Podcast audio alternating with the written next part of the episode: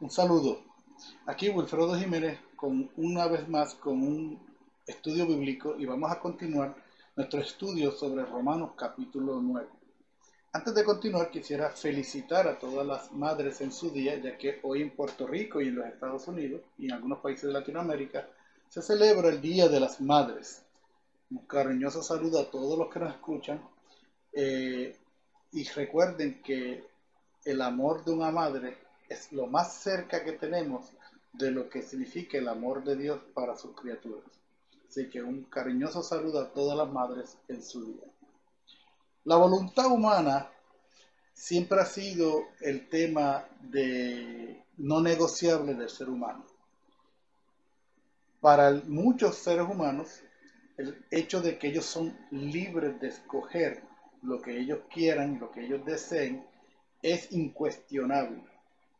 Y en la iglesia se ha llegado a pensar y se ha introducido este concepto en la iglesia y hemos cambiado nuestras teologías para acomodar este pensamiento humano en donde llegamos a decir que es tan fuerte la libertad humana, es tan eh, real la libertad humana, que hemos decidido hasta decir que Dios se limita, Él se autolimita para salvaguardar esa voluntad libre que tiene el ser humano. En nuestra clase anterior estuvimos observando y analizando este concepto, ya que en Romanos 9, en los primeros versos, Pablo utiliza una idea de la elección de Dios para hablarnos del pueblo de Israel. Y cuando Pablo habla de cómo Dios elige a los que él quiere, sencillamente destruye por completo el concepto que tenemos de libre albedrío.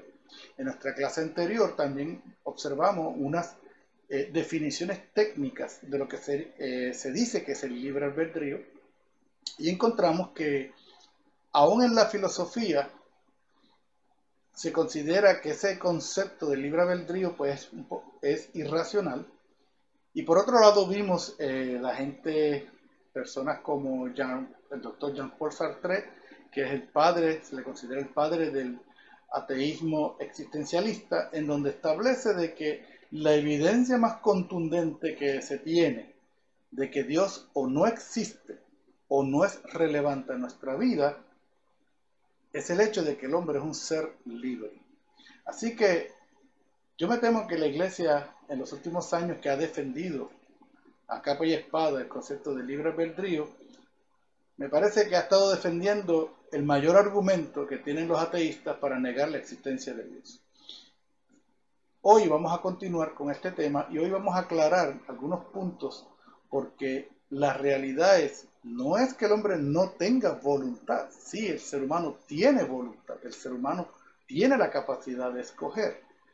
El problema es, ¿es esa voluntad, es esa capacidad libre o esa capacidad y esa voluntad responde a unas influencias internas o externas en donde hace que el ser humano, lejos de ser libre, es un esclavo de las influencias que constantemente llegan a su vida. Continuaré.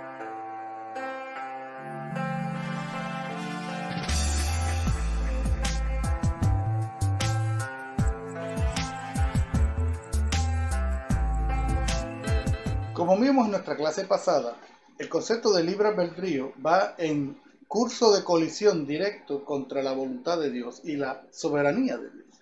En otras palabras, el ser humano no puede ser libre de tomar sus decisiones y Dios ser soberano y, ejercitar su voluntad en el universo, porque en algún momento ambos van a entrar en conflicto. La voluntad de Dios va a entrar en conflicto con la voluntad del hombre. ¿Y quién va a prevalecer? Quién va a ganar en ese punto. Desafortunadamente en nuestras teologías hemos llegado a, decir que Dios se autolimita para que la voluntad del hombre prevalezca. En otras palabras, Dios le da prioridad y no viola la supuesta libertad humana y se limita en su propia voluntad. Me parece que es un concepto que no es bíblico, de hecho, está totalmente contradictorio a las escrituras. Vamos a ver hoy cómo funciona esto de la voluntad y vamos a ver cómo es que Dios funciona y cómo Dios trabaja con el ser humano. Dios no necesita obligar a nadie. Dios no tiene que arrastrar a la gente a algo y la gente jalando por otro lado. Eso no funciona así. En primer lugar, la voluntad del hombre está en el medio de dos puntos principales, el corazón y la mente. Pudiéramos decir que el corazón es todo aquello que son los deseos, las pasiones, los sentimientos. Y por otro lado está lo que sería la mente o el razonamiento, el intelecto, la conciencia. En muchas ocasiones, muchas de nuestras decisiones entran en conflicto con estas dos áreas. La voluntad siempre va a buscar quién le defina lo que se va a hacer. En otras palabras, la voluntad es el acto de obrar, es el acto de yo tomé una decisión e hice algo, esa es mi voluntad. Ahora, ¿en base a qué esa voluntad, voluntad actuó? En base a quién fue el más fuerte que lo influyó, o los deseos, los sentimientos, o el razonamiento, o el intelecto. Hay un número de ejemplos que podemos dar de cómo funciona esto en la vida diaria y a veces pues, hasta lo pasamos desapercibido sin darnos cuenta. Digamos que usted tiene una condición de, ¿verdad? Los que son diabéticos, por ejemplo, un ejemplo, y tiene una condición de, de diabetes y usted no puede consumir alimentos altos en azúcares, pero usted es un amante del bizcocho de chocolate le fascina el bizcocho de chocolate. Usted se desvive por un bizcocho de chocolate. Y un día viene, va a la nevera y alguien dejó un pedazo bien bonito de la, y cuando usted abre la nevera ve ese pedazo de bizcocho de chocolate y rápidamente usted va a entrar en un conflicto. El conflicto de sus sentimientos, de su gusto, de su deseo y por otro lado su intelecto y su razonamiento uno le va a decir que lindo está, cómetelo, a ti te gusta, date ese gustazo. Por otro lado, te va a encontrar que su intelecto le va a decir, no te conviene, tienes una condición médica, no debes tomarlo, después atenta a las consecuencias, y usted va a entrar en ese conflicto. Y ese conflicto, pues dependiendo eh, quién sea más fuerte, es el que va a predominar. Todos estos son ejemplos sencillos que tenemos que nos demuestran que nuestra voluntad realmente no es libre para hacer lo que querramos. Siempre nuestra voluntad va a actuar en base a nuestros sentimientos o a nuestro intelecto.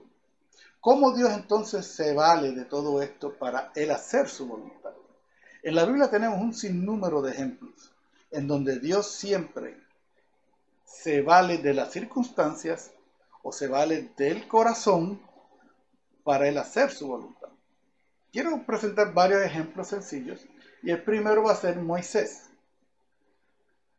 En la historia de Moisés podemos observar cómo Dios orquestó una serie de circunstancias donde preservó la vida de Moisés siendo un bebé y cómo él llegó milagrosamente a ser de un esclavo a ser el príncipe de Egipto.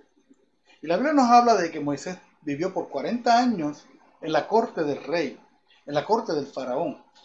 Y fue criado con toda la sabiduría de los egipcios y fue criado como un príncipe de Egipto, a pesar de que él tenía un linaje de esclavos. Y la Biblia dice que un día Moisés salió para visitar a sus hermanos, para visitar a sus eh, hermanos eh, de raza, y aquel día cambió su vida para siempre. Hechos 7:22 Moisés fue instruido en toda la sabiduría de los egipcios y era poderoso en sus palabras y obras. Cuando cumplió la edad de 40 años, le vino al corazón el visitar a sus hermanos, los hijos de Israel. Y al ver a uno que era maltratado, lo defendió y dando muerte al egipcio, vengó al oprimido. Pero no es en Génesis que usted escucha esta nota, sino que va a ser en Hechos cuando Esteban está hablando de este tema, que dice que a Moisés le subió al corazón el visitar a sus hermanos. En otras palabras, Moisés tuvo un deseo, quizá un deseo irracional, quizá no era conveniente, pero tuvo un deseo y su voluntad fue llevada a ejecutar y a satisfacer ese deseo. Eso fue cuando Moisés llega, todos conocemos la historia, ocurrió algo, él pone, ve a un egipcio castigando a un hebreo, él trata de poner la paz, este, la cosa se caldea, Moisés con un golpe mata al egipcio, va y esconde el cuerpo, aquí no ha pasado nada, pero luego de nuevo viene ese otro deseo nuevamente de visitar a sus hermanos. Y en esta ocasión alguien le dice, ah, como mataste al egipcio el otro día, ¿verdad? creía que nadie lo había visto. Y eso causó que Moisés saliera huyendo y de ser un príncipe de Faraón y de Egipto, llegó al desierto a vivir solo y luego a pastorear ovejas que ni siquiera eran suyas, eran las ovejas de su suegro. Pero todas estas circunstancias que Moisés tuvo, cuando vemos la historia y lo vemos de, de forma macro, de forma ¿verdad? completa, vemos cómo Dios preparó a este hombre desde su nacimiento en la sabiduría de los egipcios, Moisés aprendió lo que era administración, lo que era administración de recursos, lo que era administración de personas, lo que era planificación, lo que era este, construcción, ingeniería civil. Se cree que Moisés era un ingeniero civil. Todo esto Moisés lo aprende con los egipcios. Pero luego pasa otros 40 años en el desierto aprendiendo cómo se bate el cobre en el desierto, cómo se vive en el desierto cuáles son las circunstancias que hay en el desierto. Y cuando Moisés tiene 80 años, entonces Dios lo llama al trabajo que Dios quería que él hiciera, pero ya lo había preparado. Y créanme, ¿quién puede resistir el llamado de Dios?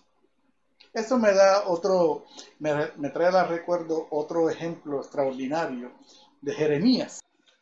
Jeremías 28. ¿Cuántas veces hablo, doy voces, grito, violencia y destrucción, porque la palabra de Jehová me ha sido para afrenta y escarnio cada día. Por eso dije, no me acordaré más de él, ni hablaré más en su nombre. No obstante, había en mi corazón como un fuego ardiente metido en mis huesos. Traté de resistirlo, pero no pude. Jeremías, en un momento dado, eh, siendo profeta, Jeremías profetizó antes del cautiverio babilónico y luego del cautiverio babilónico. En otras palabras, Jeremías pudo ver el resultado de su profecía. O sea, él profetizó antes y vio el juicio de Dios de su profecía y vivió esa etapa en su vida. Pero eh, Jeremías en un momento dado se quejó con Dios. En un momento dado dijo, ya no quiero hablar más de ti. Todo lo que hablo es juicio, juicio, juicio y, ya la gente ni me soporta. Yo creo que Jeremías digo, pensó que hasta él mismo ni siquiera se soportaba, porque todo lo que él hablaba era el juicio de Dios, era la palabra de Dios, era lo que Dios le había dicho que hablara. Y Jeremías decidió que ya no iba a hablar más de Dios. O por lo menos eso es lo que él creía. La Biblia nos dice que Dios le había dicho a Jeremías que él, antes de que él naciese, ya Dios lo había escogido para ser profeta. O sea, el trabajo de Jeremías no lo escogió Jeremías, ya Dios se lo había otorgado. Y Jeremías dice en la Biblia que él decidió no hacer más caso de Dios, decidió no hablar más de Dios. ¿Qué ocurrió? Dice que no, de momento comenzó a sentir un fuego que le empezó a entrar por los pies y subir por ahí para arriba. Y, y sintió algo que trató de resistirlo y no pudo y se dio cuenta de que él no podía resistir la voluntad de Dios. En otras palabras, amados, Dios no te obliga, Dios sencillamente pone el deseo. Si nosotros entendiéramos cómo el Espíritu Santo de Dios nos provee la guianza que Él prometió, a veces pensamos y esperamos que Dios baje del cielo, caiga un rayo, venga un ángel, eh, nos hable audiblemente, o, que traiga una persona de, otro país para que me diga algo. Dios se vale de muchas formas, pero ¿sabe cuál es la que más mente usa? La que hablarte a tu corazón, hablarte a tu espíritu y poner el deseo. Pablo dice en Filipenses que Dios pone tanto el querer como el hacer por su divina voluntad. Filipenses 2:13 Porque Dios es el que en vosotros produce así el querer como el hacer por su buena voluntad. Me llama la atención cuando Jesús fue a llamar a los apóstoles. Yo lo reto a que usted vaya al libro de Mateo, de Lucas y de Juan y busque los pasajes y de Marcos. Busque los pasajes bíblicos donde Jesús está reclutando a sus apóstoles. A ver si usted va a encontrar a alguno que Cristo le haya dicho, te voy a dar una opción. Si vienes en pos de mí, te voy a dar esta recompensa, te voy a dar esto, te voy a hacer aquello. Decide tú si quieres venir o no. Esa no fue la forma en que Jesús fue a buscarlos. A Mateo le dijo, tú, sígueme. Y dice la Biblia que Mateo, estando en el trabajo, estando reclutando, cobrando los impuestos, se levantó y siguió a Jesús. Y así todos los demás, ustedes que están en el mar remendando redes, vengan, que yo los voy a hacer pescadores de hombres. Jesús sencillamente les dijo y ellos obedecieron. ¿Por qué? Porque en la voluntad de ellos Dios puso ese deseo en su corazón. Por eso Jesús cuando habla en Juan 6 a los fariseos, les dice, ustedes no entienden mi lenguaje, ustedes no entienden lo que yo hablo. ¿Y saben por qué? Porque mi Padre no los ha traído a mí. Todo el que mi Padre trae, viene a mí, y yo no le echo fuera. Jesús entonces hablándole luego a los discípulos, les dice, ustedes no me escogieron a mí, yo los escogí a ustedes.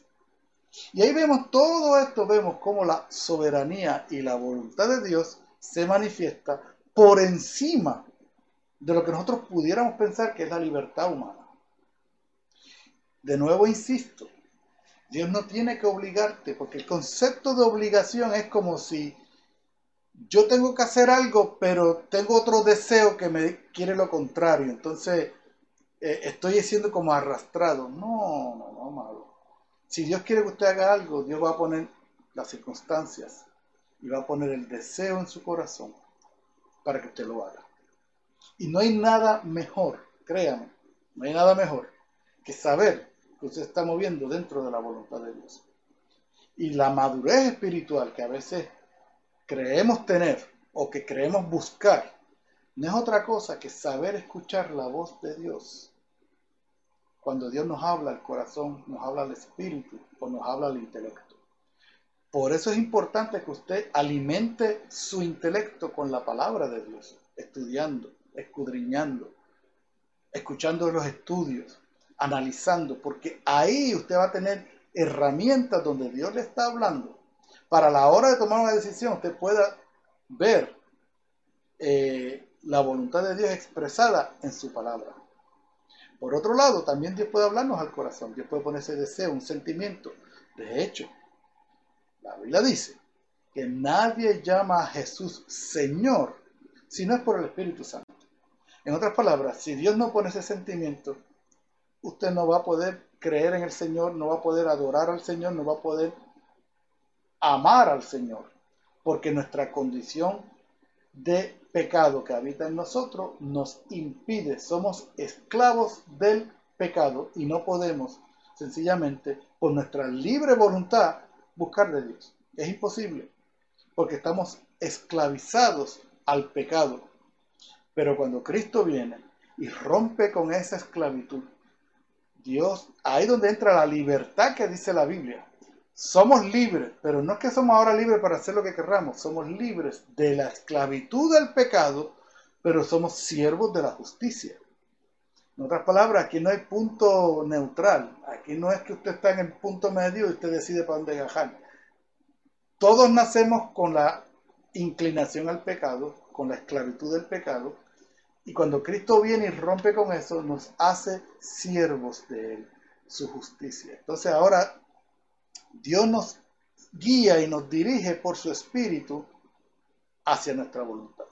Por supuesto, como todavía vivimos en una carne corrupta, Dios ha hecho una obra en nuestro espíritu, pero todavía no ha manifestado la salvación en su plenitud, todavía no nos ha librado completamente de este cuerpo de muerte, usted va a encontrar conflictos en su vida en donde la carne, su mentalidad humana, sus sentimientos pueden entrar en conflicto con lo que Dios quiere que usted haga.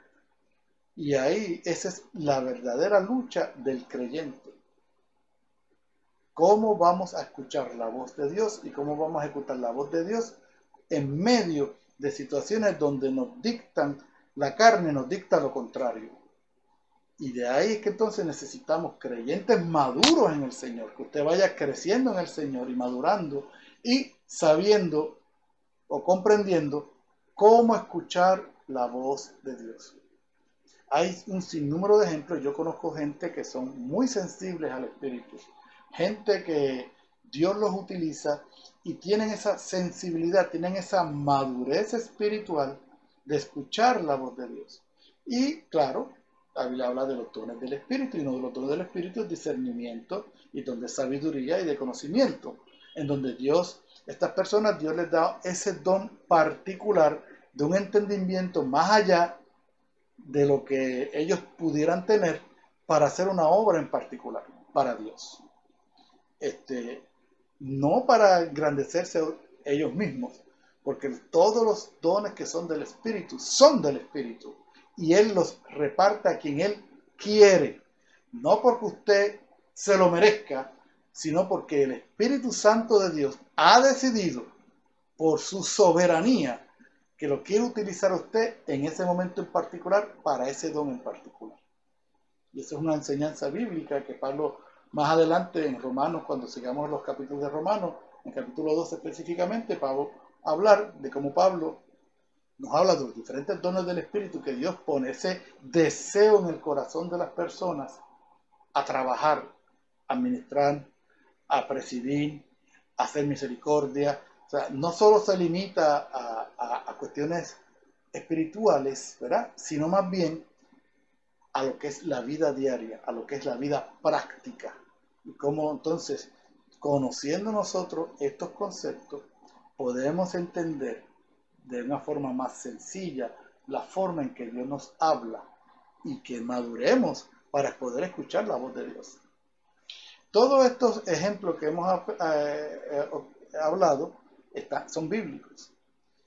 Cuando entendemos este concepto de que entonces Dios como soberano del universo, Él ejerce su voluntad en el ejército del cielo y en los habitantes de la tierra, a mí me fascina Daniel capítulo 4, cuando el rey Nabucodonosor tuvo esta situación en donde él quedó loco, quedó eh, desquiciado y estuvo unos años eh, como un salvaje en el, en el bosque, dice la Biblia, pero al final de sus días, al final, su razón le fue devuelta y cuando su razón le fue devuelta, él alabó al Dios Altísimo. Él no conocía a Dios. Él había escuchado del Dios de Daniel. Pero cuando su razón fue devuelta, y ya Dios se había profetizado por medio del profeta, con, el sueño del gran árbol y, cómo cortaron sus ramas, pero su, su tronco permaneció, y cómo Daniel le interpreta el sueño al rey, y el rey pues ay, qué bonito, qué chévere, pero no lo aceptó porque era un rey pagano y quizás dijo, no, eso no, eso no me va a pasar a mí. Como en muchas ocasiones, ¿verdad? Pensamos. Y entonces el rey eh, pasó por las circunstancias que dice la historia y cuando su razón fue devuelta y comenzó a alabar al Dios, dijo una expresión extraordinaria y usted la va a encontrar en este pasaje bíblico. Daniel 4:34. Mas al fin del tiempo yo, Nabucodonosor, alcé mis ojos al cielo, y mi razón me fue de vuelta, y bendije al Altísimo, y alabé y glorifiqué al que vive para siempre, cuyo dominio es sempiterno, y su reino por todas las edades. Todos los habitantes de la tierra son considerados como nada, y él hace su voluntad en el ejército del cielo y en los habitantes de la tierra, y no hay quien detenga su mano y le diga, ¿qué haces? Dios hace su voluntad en el ejército del cielo y en los habitantes de la tierra y sencillamente no hay nadie que pueda detener su mano. La Biblia nunca, nunca ha expresado de que Dios se limite o cambie o deje de ser Dios del universo por darle la prioridad al ser humano. Nunca. Dios sigue siendo Dios, Dios sigue haciendo sus leyes, Dios sigue siendo en control de la historia, Dios sigue siendo estando en control de todas las circunstancias y nunca ha negado ni ha renunciado a su posición como el Dios creador del universo. Y esto es bien importante que lo entendamos. Mira, amado, esto es, tan importante que a veces a mí me asusta hasta nuestras adoraciones. Hoy en día hablamos de los adoradores y hablamos de la gente que canta y, tienen una expresión bonita para Dios. Y, y eso es buenísimo, eso es excelente, fantástico. Pero a veces tenemos una incongruencia tan grande entre lo que proclamamos con nuestra boca para adorar a Dios y lo que creemos con nuestra mente. Porque por un lado, ¿qué es adorar a Dios? Cuando proclamamos una alabanza a Dios, ¿qué es lo que estamos diciendo? Estamos engrandeciendo su nombre, estamos diciendo que Él es soberano, estamos diciendo que Él es grande, que Él es todopoderoso, que es omnipotente, omnisciente. Estamos dándole toda la pleitesía al creador del universo.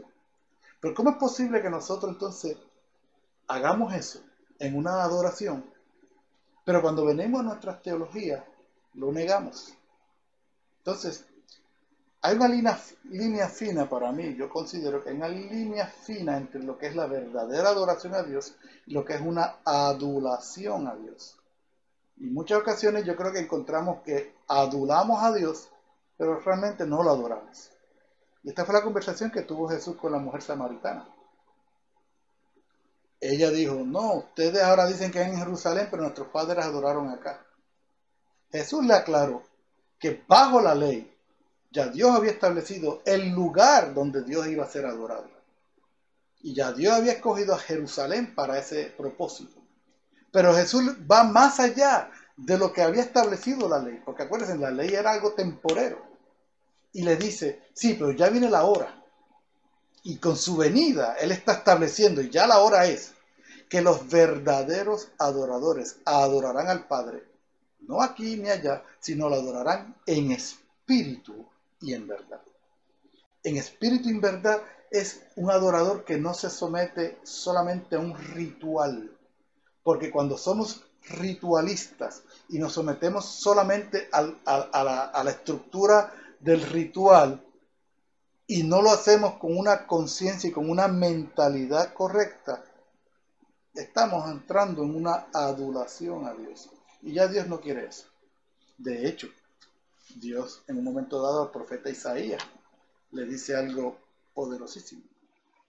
Isaías 1:11 ¿Para qué me sirve, dice Jehová, la multitud de vuestros sacrificios? Hastiado estoy de holocausto de carneros y de cebo de animales gordos. No quiero sangre de bueyes, ni de ovejas, ni de machos cabríos. ¿Quién demanda esto de vuestras manos cuando venís a presentaros delante de mí para hollar mis atrios? No me traigáis más vana ofrenda. El incienso me es abominación. Luna nueva y día de reposo. El convocar asambleas. No lo puedo sufrir. Son iniquidad vuestras fiestas solemnes. Vuestras lunas nuevas y vuestras fiestas solemnes las tiene aborrecida mi alma. Me son gravosas. Cansado estoy de soportarlas. En ese pasaje bíblico, miren cómo Dios rechaza, en cierto sentido, rechaza la adoración del pueblo y los rituales que el pueblo está tratando de seguir, que estaban en la ley. Pero lo que pasa era que estaban en la ley, seguían el ritual, pero su corazón estaba muy lejos. Y eso yo creo que ocurre en muchas ocasiones cuando nuestras teologías no están correctas, cuando nuestras creencias van para una dirección y nuestra boca y lo que hablamos va hacia otra dirección. Y yo creo que en el mundo de la adoración es crucial que ya entendamos todos aquellos que, todos somos adoradores, Es lo primero. Todos tenemos que adorar a Dios, todos tenemos que ensalzar su nombre, todos tenemos que adorar su nombre. Pero es bien importante que cuando lo hagamos, lo hagamos con una mente y un corazón correcto, con una motivación correcta, con la creencia correcta, con una teología correcta, que no faltemos a su palabra. Miren, no hay nada mejor que adorar a Dios utilizando su propia palabra, que ahí está todo. Pero cuando le decimos a Dios que Él es todopoderoso y grande, pero con mis creencias le digo, sí, pero aquí mando yo, en mi corazón mando yo, tú no te metas, este, y este, yo decido, tú no tienes que decidir por mí, tú no puedes, tú me tienes que pedir permiso si quieres usarme. Ay, hermano, tenga cuidado. Dios no tiene que pedirle permiso a nadie. De hecho, en este pasaje que es Romanos, Pablo utiliza el ejemplo de Esaú y Jacob para demostrarnos que esa elección que Dios hace eh, va más allá de la voluntad humana. Dios ni siquiera la tomó en consideración, Él lo hizo porque Él quiso. Claro, Pablo se, adelanta a la objeción que puede tener y rápidamente yo creo que él se adelantó tanto a una objeción muy típica que todavía yo la escucho hoy en día cuando hablamos de este tema. Ah, pues eso no es justo. Entonces hay injusticia en Dios. Y Pablo entonces viene a aclararnos en los próximos versos que hemos leído que Dios no es injusto. Porque le dice a Moisés, tendré misericordia del que yo tenga misericordia y me compadeceré del que yo me compadezca. En otras palabras, Dios en su soberanía, Él es el que toma la decisión de quién Él quiere tener misericordia y de quién Él quiere no tener misericordia. De hecho, Pablo vuelve otra vez con otro ejemplo y utiliza al faraón y utiliza la escritura de faraón que dice lo siguiente. Romanos 9:14. ¿Qué pues diremos? ¿Que hay injusticia en Dios? En ninguna manera. Pues a Moisés dice, tendré misericordia del que yo tenga misericordia y me compadeceré del que yo me compadezca. Así que no depende del que quiere ni del que corre, sino de Dios que tiene misericordia. Porque la escritura dice a Faraón, para esto mismo te he levantado, para mostrar en ti mi poder y para que mi nombre sea anunciado por toda la tierra. De manera de que de quien quiere tiene misericordia y al que quiere endurecer, endurece. Pero me dirás, ¿por qué pues sin culpa? Porque ¿quién ha resistido a su voluntad? Mas antes, oh hombre, ¿quién eres tú para que alterques con Dios? Dirá el vaso de barro al que lo formó, ¿por qué me has hecho así? ¿O no tiene potestad el alfarero sobre el barro para hacer de la misma masa un vaso para honra y otro para deshonra? Note que ahí dice que Dios fue el que levantó a Faraón y Dios endureció el corazón de Faraón. ¿Por qué Faraón hizo lo que hizo y por qué fue tan terco? No fue que Dios lo hizo más pecador. Ya el Faraón era pecador. Ya Faraón estaba perdido, ya estaba condenado. Era un hombre pecador. Dios utilizó sencillamente la maldad que ya él tenía. Sencillamente Dios lo que tiene es que dejarle la llave, o sea, no le voy a dar este conocimiento, voy a dejar que su necio corazón continúe, y eso fue todo. Tan sencillo como eso. Por eso Pablo dice, al quien él quiere revelarse, se revela, y a quien quiere endurecer, lo endurece. ¿Por qué? Porque como él es el soberano, Dios puede hacer como él quiere. Y nosotros tenemos que, como criaturas, no podemos encajonar al Dios infinito, al Dios inmanente, el Dios inmensurable, y encajonarlo en nuestra mente finita y tratar de entenderlo y limitarlo a que Dios pueda hacer esto y esto no, porque si hace esto otro es injusto, porque nuestra justicia no es la justicia de Dios. Para nuestra próxima clase vamos a finalizar el capítulo 9 de Romanos y vamos a enfatizar un poquito más en el concepto de la soberanía de Dios, que es lo que Pablo está implicando aquí, y cómo esta soberanía de Dios aplica a la salvación. O sea, Dios es soberano no tan solamente en su obra creadora, en el universo, en lo que Él está haciendo, Dios es soberano en la salvación, en el proceso de su iglesia, en la edificación de su iglesia. Dios no ha renunciado a su soberanía. Y Pablo da unos ejemplos de eh, lo que es cómo Dios funciona en su, en su soberanía y que es algo que está la Biblia totalmente llena de conceptos y de ejemplos. Dios obrando conforme a su propia voluntad. Es más, le voy a adelantar algo para la próxima clase, pero la salvación que Dios otorga es para su beneplácito. Para su beneplácito. Imagínense, el Dios todopoderoso, el Dios soberano, el hecho de que Dios se digne de mirarnos y de escogernos es sencillamente maravilloso. Son ya motivos para darle gracias. Y amado, esto no se trata ahora de buscar señalamiento. ¿Quién es escogido? Aquel sí, aquel no, pues si aquel es escogido, no importa lo que haga, brinque o salte. No se trata de eso. De hecho, yo lo voy a probar más adelante. En el próximo clase vamos a ver bíblicamente que la persona que Dios ilumina, que Dios escoge y lo ilumina para salvación, no es posible que se vaya por ahí a corretear y a correr de capota, porque el deseo, lo que Dios pone, ese Espíritu de Dios que pone en el corazón de la persona, ya empieza a combatir los deseos de la carne y ya es un creyente y una persona renovada, transformada por Dios, no puede seguir igual. Es imposible que siga igual. Más aún, en nuestra próxima clase vamos a tomar varios ejemplos de lo que Jesús mismo dijo y de lo que otros apóstoles hablan en el Nuevo Testamento, de cómo el verdadero creyente que ha recibido el Espíritu de Dios no puede ser la misma persona. Dios les bendiga, muchas gracias y hasta la próxima.